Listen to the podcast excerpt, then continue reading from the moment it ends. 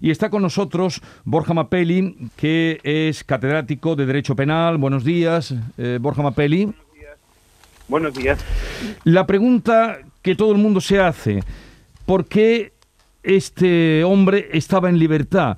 Y si la tenía, ya se ha sabido que ha tenido 39 permisos, ¿por qué estaba en libertad no vigilada? Bueno, eh, pues estaba en libertad porque se lo han concedido, eso no cabe la menor duda, porque él no se ha fugado de la cárcel. Luego, el problema está en que, bueno, como, eh, como cualquier ciudadano entiende perfectamente, eh, son temas extremadamente delicados y hay que procurar que un, una, un hecho concreto, eh, por muy dramático que sea, no arrastre consigo un sistema que genera muchos beneficios eh, a quienes en algún momento han cometido un delito y han tenido que ir a la cárcel, a su familia y a la sociedad en general. Yo creo que esto sí me parece conveniente dejarlo claro. De manera que efectivamente esto es un episodio el que ha sucedido, que hay que analizarlo y procurar que no ocurra, pero no nos debe de llevar a cuestionar el modelo. El modelo es un modelo, primero, que está arraigado en nuestra Constitución. Eh, eh, es un modelo que sintoniza con un sistema democrático y es un modelo además que es muy humano. ¿Por qué? Pues porque no creo que haya ningún ciudadano, a pesar de que estamos en un escenario un poco propicio, que se niegue o que quiera ver la justicia como un ojo por ojo, diente por diente, ¿verdad? De manera que yo creo que la sociedad ha avanzado lo suficiente para ser capaz de entender que aunque se haya podido cometer un delito y aunque este sea grave y aunque se vaya a la cárcel y haya una sentencia firme, hay que ser capaces de combinar eso con un planteamiento humanista, de poner un horizonte en el futuro de estas personas para que, si ellas lo quieren, se reincorporen pacíficamente a la sociedad.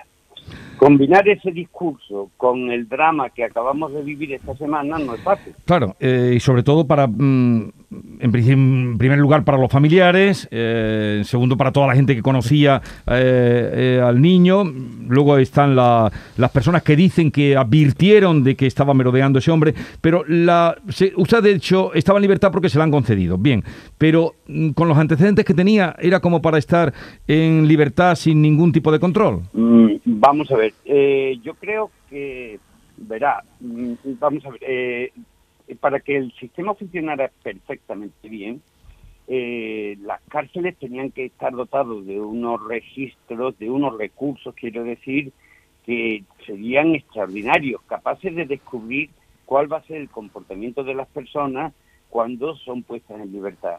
Contar con eso es imposible porque las cárceles pues hay mucha gente, los equipos de técnicos, de psicólogos no dan abasto. Entonces, ¿qué pasa? Porque hay una cierta perversión del sistema y donde la ley y el sistema quiere que se valore al buen ciudadano, al final se termina imponiendo el criterio de valorar al buen recluso, ¿no? Y no tiene nada que ver un buen recluso con un buen ciudadano. Claro, este individuo, lógicamente, durante los terroristas, los peores terroristas de ETA, ¿eh? son los mejores reclusos. ¿eh? Ahora, ponlos en libertad y verás lo que te vas a encontrar. ¿no? Entonces, eh, el sistema no tiene, no dispone de recursos tan fiables como puede ser la matemática para decir, este señor es al 100% seguro de que no va a cometer el delito. Luego, hay que, hay que asumir un riesgo, efectivamente hay que asumir un riesgo, ¿no?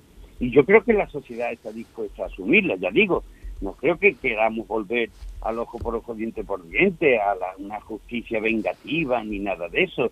Es verdad que, eh, que tengamos que soportar como colectividad errores como estos, pues inevitable. Que se puede mm, proponer soluciones que mejoren también, es decir, a lo mejor lo que hay que es sentarse los técnicos y reflexionar sobre cuáles son eh, los mecanismos que han fallado para que este individuo se haya podido encontrar en libertad ¿eh? para eh, matar a Alex, ¿no? Y claro que hay, tecnológicamente se pueden establecer, es decir, ¿por qué, por qué se mete el gol en el, equipo? Pues mete el gol porque en un momento determinado un jugador se ha, visto libre de control ¿eh? y se ha visto cómodo para meter el gol.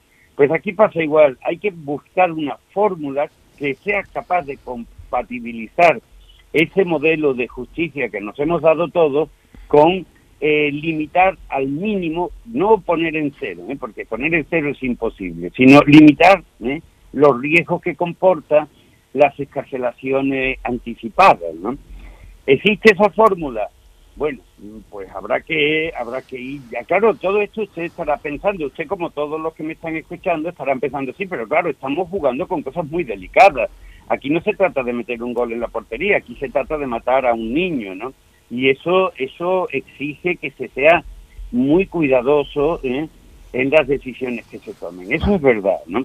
Pero sí que existen fórmulas para ir mejorando eh, ir mejorando el sistema de manera que se compatibilicen esas dos cosas. Una, el riesgo asumible y otra, el apostar por una justicia penal más humanitaria.